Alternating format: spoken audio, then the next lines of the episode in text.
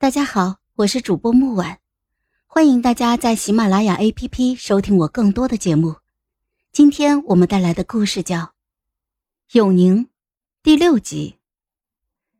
在醒来时，天光已经大亮，临近夏至，日出一日比一日更早，这正是一天中最舒服的时候。阳光还未沾上暑热，从窗棱的缝隙处照射了进来，四处敞亮清爽。桌上放着一只食盒，启开来，里头是四个摆放整齐的包子，雪白滚圆。我用手背轻触，尚且温凉，倒还可以吃，不用再热了。可等我洗漱了一番再回来时，食盒盖上竟然挂着细密的小水珠。包子自己变热了，就离开了这么一小会儿，总不能太阳晒烫的。心上突然好像也被什么人温温柔柔的烫了一下。我让哑奴都退下，而后就轻轻的唤道：“宋潇，在。这是你刚刚用内力热的吗？哼，真的好，谢谢你呀。嗯，都有些什么味道呀？红糖。”豆沙、花生、枣泥，我用手指缠着发尾，故作苦恼。嗯，本宫想吃豆沙的，可是他们都长得一模一样，我实在是分辨不出。你过来帮我认认吧。想见的那个人终于从暗处现身了，先是一只收得紧紧的黑靴，而后是笔直修长的腿，透过纹着烈焰的护腕。最后露出了一张清俊的脸。他在我一旁微微的俯身，伸出手去，想要挑出那个豆沙的给我。我已抢先一步，趁他弯下身，踮着脚，二话不说就往他的嘴里塞了一个。一身冷峻的暗卫，嘴上咬着一个包子。他偏过头，两簇卷翘的睫毛轻轻的颤了颤，神情疑惑：“哼，甜吗？” 一起吃吧，你买这么多，我自己也吃不完呢。花臂也不管他如何，从他的手里接过那个原本该递给我的豆沙包，轻轻的一撑，就跳到了桌角上坐下。包子被咬开了一个小口，甜蜜的豆沙流淌至了舌尖，心情也随之咕咚咕咚的冒泡。我晃着腿戳了旁边的宋潇。啊，你那个是什么味儿的？他细嚼慢咽，吃的缓慢又安静。红糖。哦，那岂不是最甜的那个吗？还给我！我怒瞪着他，蛮横无比的就伸出了手。那些明亮的光线争先恐后的朝他的身上落下，明明是黑色冰冷的衣服，此刻莫名的显得温暖。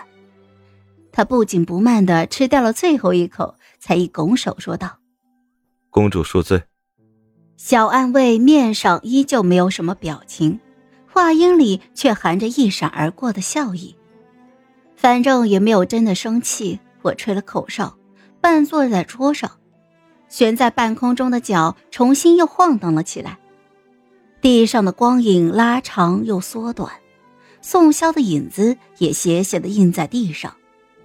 当我把腿踢起来的时候，两个人的影子会在一块重叠起来，勾勒出颜色更深些的形状。他吃完了东西，转身又要走，我正踩着他的影子玩呢，骤然失了目标，下意识的就踢直了腿去够。这下好了，重心前移，我变成一个大扑棱蛾子，直直的就往下掉。好在火焰一闪而过，宋潇又接住了我。眼前一片眼花缭乱，他的动作比风还要快。我被抱住，扶稳，站定，再安置到了椅子上坐下，只在须臾瞬间。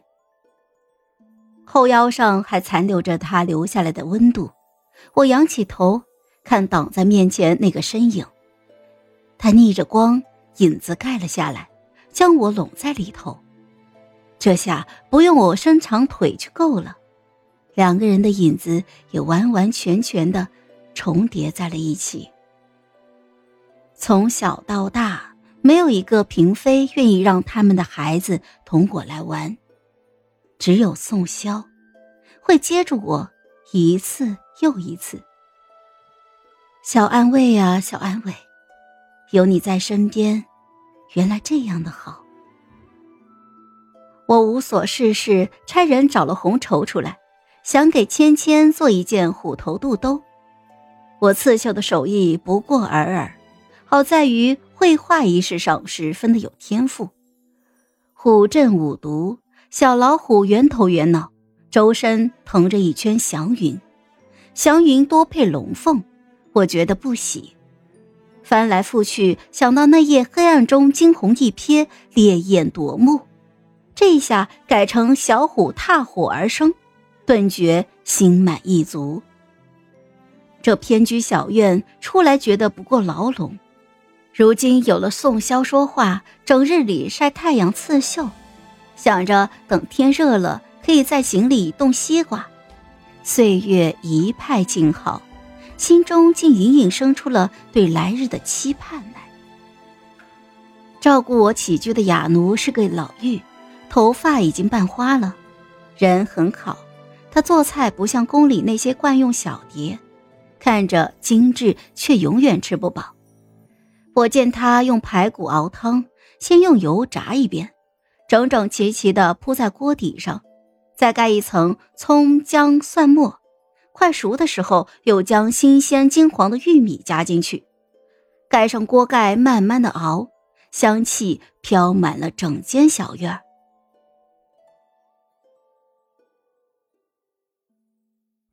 好了，本集故事就到这儿，我们下集见，记得订阅和点赞哦。如果你有喜欢的故事，也欢迎在留言区告诉我们。